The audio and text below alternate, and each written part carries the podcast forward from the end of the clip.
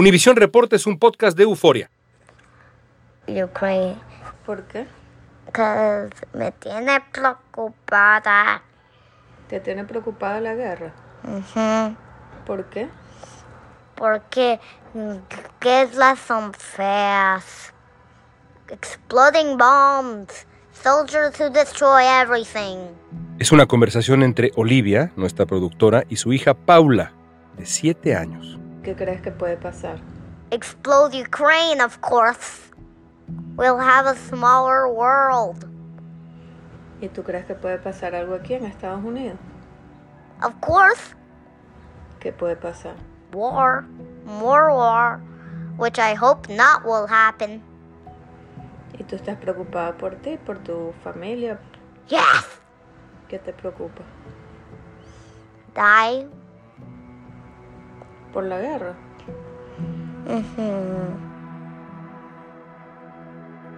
Hoy conversamos con un médico especialista en neurocirugía, medicina de la atención, del estrés, que actualmente dirige el Neuroscience and Coaching Institute. Nos va a dar una guía para descifrar cuál es la mejor manera de hablar con los niños, y niños todavía más niños, de la guerra. no podemos perder de vista, León, que no estamos protegiendo a Vladimir Putin. Estamos protegiendo la sensibilidad de tu chico. Esa parte es esencial y por eso necesitamos ayudarle a que mire con compasión aún a los más horribles y obviamente con compasión muy clara a las personas que sufren.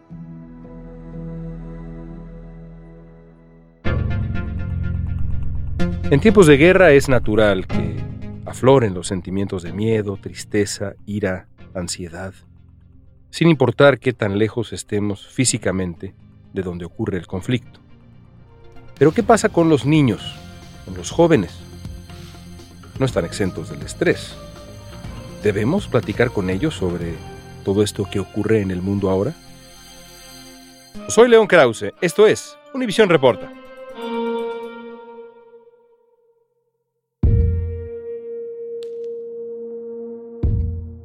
Hoy nos habla desde Austin, Texas, el psicofisiólogo clínico, conferencista y autor Luis Gaviria. El doctor Gaviria nos va a dar recomendaciones sobre cómo proteger a los más pequeños y qué se puede hacer para enseñarles a ser más empáticos. En términos generales, ¿qué le hace la guerra a la mente humana? León, qué tremenda pregunta.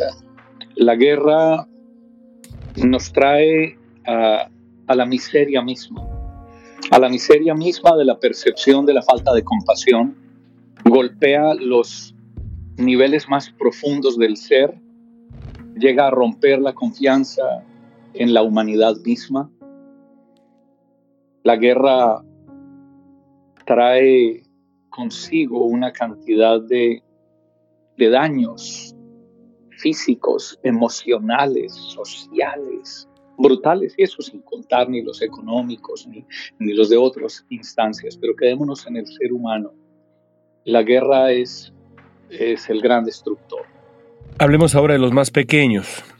La primera duda que, que un padre tiene, eh, y yo tengo tres hijos, un par de gemelos de nueve años y un muchacho de 14, la primera duda que uno como padre tiene en un momento como este, no es tanto cómo hablar de la guerra con los hijos, sino incluso si es conveniente hablar de la guerra con los hijos, de algo de este tamaño. Los padres, los abuelos, los adultos en general, debemos hablar con los niños sobre esto que estamos viendo. Sí es necesario, lo considero necesario. Si los chicos están entretenidos y no se han enterado, no los abordes con el tema innecesariamente pero es que todos se van a ir enterando. Inevitablemente se van a ir enterando.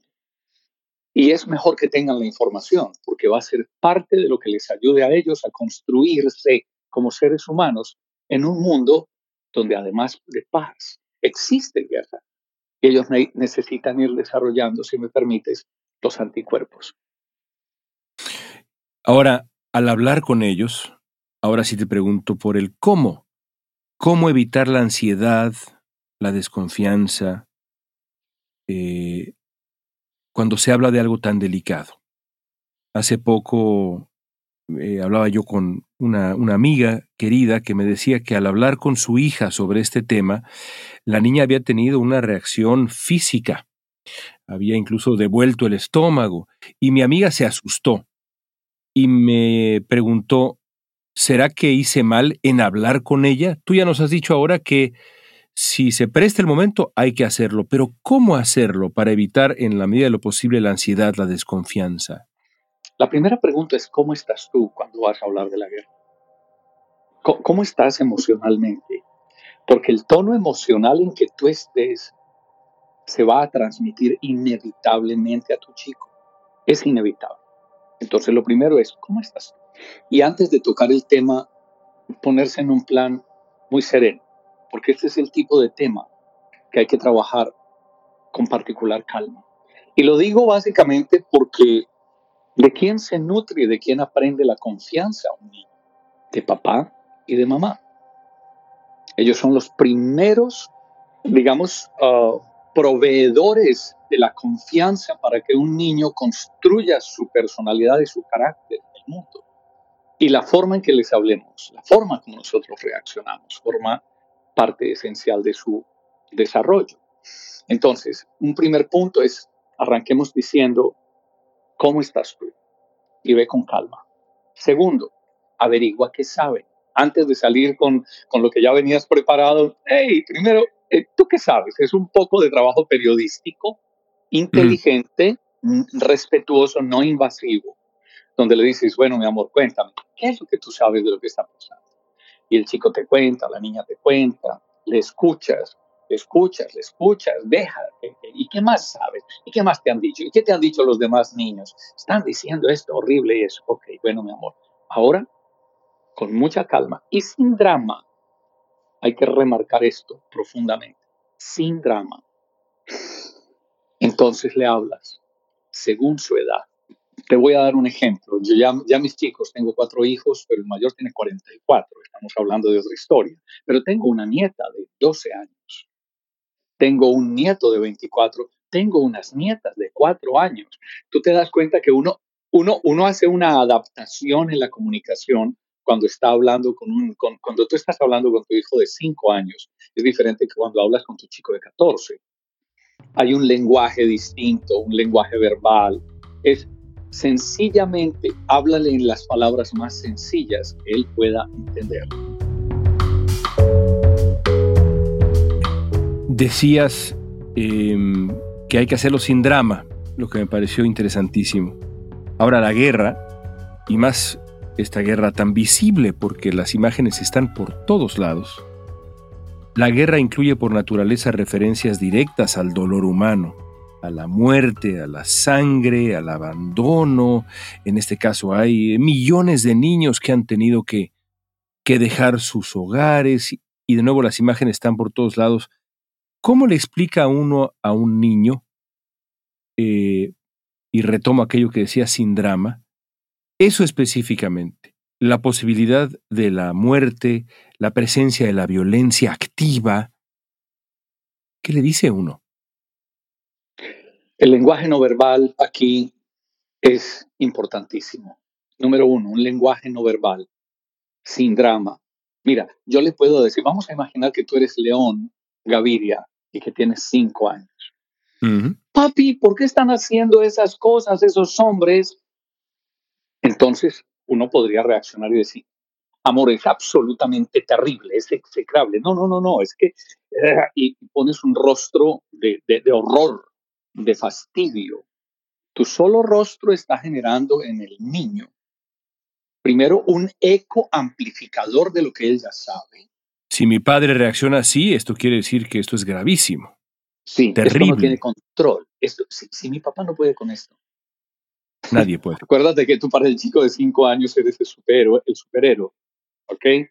Y si mi papá, que es un hombre tan compuesto, tan claro en sus cosas, viene y me habla aquí con ese drama, wow, tiene que haber algo horrible. Habrían otras implicaciones a, nivel de su cerebro, y es que el niño está recolectando las reacciones para ver cómo él va teniendo un repertorio él mismo para repetir el tema con alguien más y para replantearlo y hacer un replay de las escenas dentro de sí que la pueden llevar o a un estado de supervivencia, que es cuando estamos angustiados y ansiosos, o un estado más sereno, más de reflexión.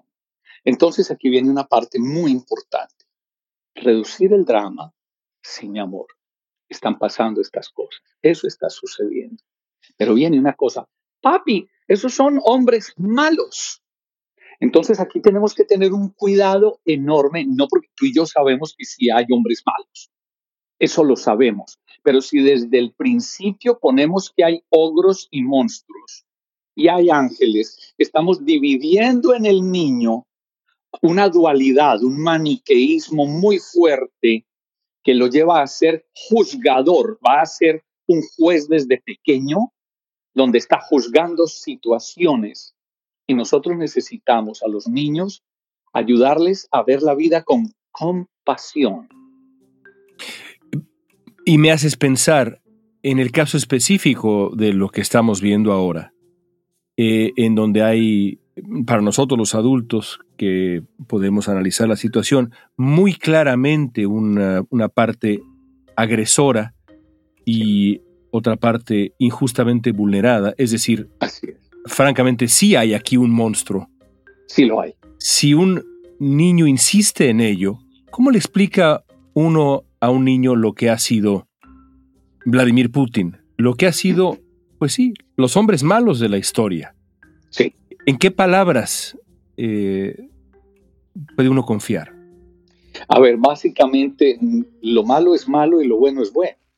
Lo que le hace bien a la humanidad es bueno y es para celebrarlo y es para, para admirarlo y para centrar ojalá nuestra mente en ello lo más que podamos. Cuando nos encontramos con personajes como Vladimir Putin, nosotros podríamos demonizarlo en frente del niño y decir, eso es un demonio, eso es lo más... Ex Mira, hijo, te voy a decir, este le puso la pata en la cabeza a Hitler. ¿Y quién era Hitler? No, espérate, ahora te cuento, déjame te platico. Y podemos hacer todo un drama. O le podemos decir al niño, mira, Vladimir Putin es una persona tremendamente uh, dañada interiormente, ha sufrido mucho. Ese hombre tiene que actuar así porque seguramente en su niñez no tuvo lo que tú tienes, mi amor. Entonces le ayudamos a ver que, ajá, ajá, es una comprensión sin darle una mancha horrible que se la merece, pero es que no estamos, aquí no estamos, no podemos perder de vista, León, que no estamos protegiendo a Vladimir Putin. Estamos protegiendo la sensibilidad de tu chico. Esa parte es esencial. El otro día alguien me decía, Luis, pero es que alguien tiene que denunciar. Estamos hablando es de nuestra sensibilidad. Muy interesante. realmente se, se merece todos los adjetivos, no te quepa la menor duda llevábamos muchos años sin ver, a un, personaje de esta nota, pero estamos es protegiendo a tu chico. Y por eso necesitamos ayudarle a que mire con compasión aún a los más horribles. Y obviamente con compasión muy clara a las personas que sufren. Y, y esto me lleva a una parte muy importante, que es otro punto. Y es, ¿sabías, mi amor, que hay una cantidad de personas ayudando? ¿Cómo así, papi? Imagínate que hay personas en, en, Polonia, en Latvia, en Estonia, recibiendo gentes en su familia, incomodándose. Los están recibiendo y compartiendo su comida. Tú sabes lo que es eso. Mira qué cosa tan linda y tan importante es el amor y la compasión. No perder de vista eso. Siempre tenemos la oportunidad de enseñar a nuestros chicos sobre el amor, la compasión y la fuerza porque necesitamos hacer una nueva raza que sea muy resiliente. Mm, qué interesante. Nuestros hijos, nuestros nietos tienen que ser más resilientes que nosotros. Y, y, más, y más compasivos. ¿Qué debe hacer uno si un niño le confiesa abiertamente que en este momento tiene miedo? Papá, mamá, tengo miedo. Eh, ¿Sirve de algo, por ejemplo, tratar de diferenciar entre un miedo racional y un miedo irracional o, es, eh, estoy intelectualizando demasiado el asunto? En resumen, ¿qué hacer si un hijo, una hija se acerca y te confiesa, tengo miedo? El primer elemento de reducción de ansiedad es lo que el niño ve por una cosa muy sencilla. Los seres humanos venimos dotados de unos paquetes hermosos de neuronas en nuestro cerebro que se llaman neuronas espejo. León, son las que nos hacen bostezar cuando alguien más bosteza. ¿Ok? Y, que, y que recientemente, en los últimos 15, 20 años, se han mirado con más cuidado porque son las que nos ayudan a enseñar, son las que nos llevan a pensar, caramba, ¿cuál es el mejor regalo que le puedo dar yo a mis hijos? Mi propia vida. ¿Cómo quiero yo que sean felices? Intentando ser feliz yo, porque ellos no están escuchando lo que yo les diga. Ellos están viendo cómo yo vivo y por neuronas espejo van a intentar consciente e inconscientemente imitar a León Krause en todo lo que él haga, a nivel consciente e inconsciente. Entonces, primer elemento es reducir la ansiedad tuya y luego darles herramientas a ellos para seguir. Mientras continúen las noticias sobre la guerra, hay que seguir atentos a cómo se sienten nuestros hijos. Por ejemplo, ¿tienen preguntas nuevas? ¿Se les ve ansiosos? ¿Preocupados? Dicen los especialistas que hay que estar muy atentos a cualquier cambio en su conducta, como que se quejen de dolores de estómago, de cabeza, pesadillas o tengan problemas para dormir.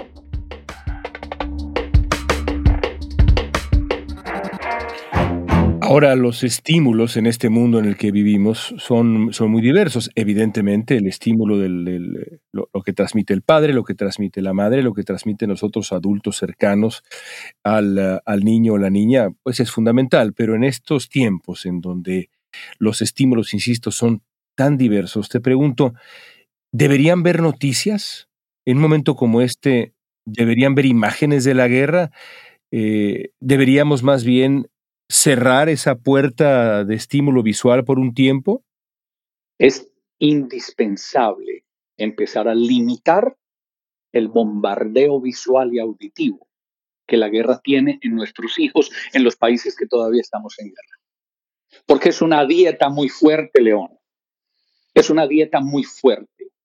Y recuerda una cosa, nosotros alcanzamos a racionalizar parte de lo que vemos. Un niño lo mira y no lo digiere.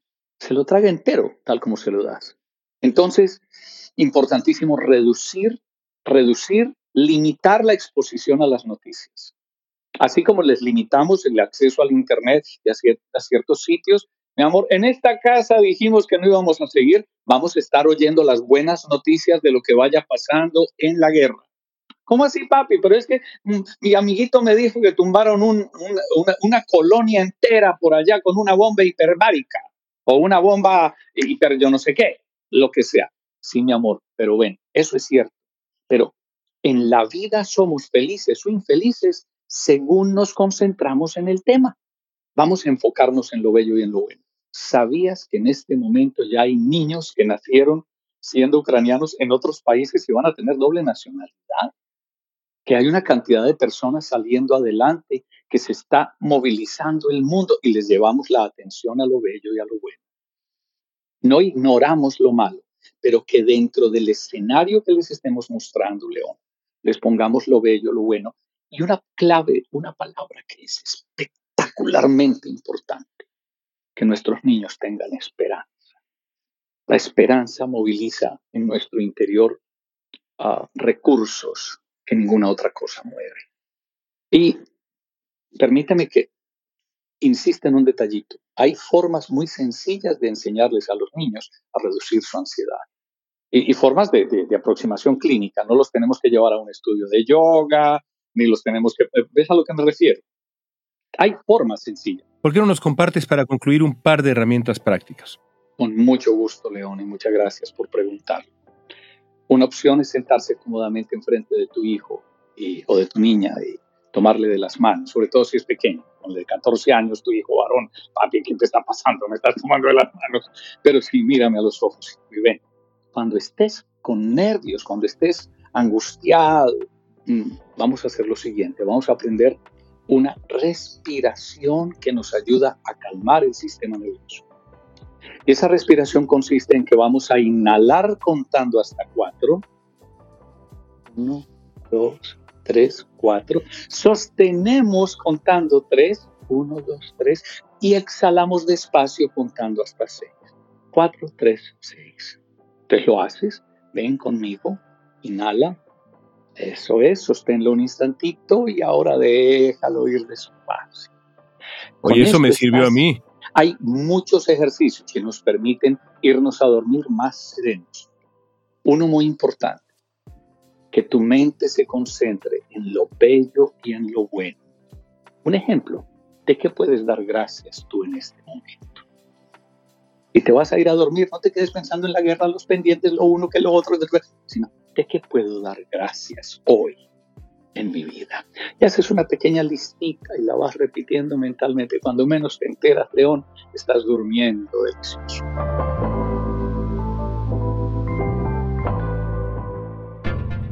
Esta pregunta es para ti. ¿Cómo han reaccionado los niños en tu vida, tus hijos, tus sobrinos, o tú mismo, si eres un menor de edad, a la guerra? Usa la etiqueta Univisión Reporta en redes sociales y danos tu opinión, por favor, en Facebook, Instagram, Twitter o TikTok. Y aprovecha para enviarnos algún comentario, alguna sugerencia, alguna crítica. ¿Cómo mejorarías este podcast que es tuyo, Univisión Reporta?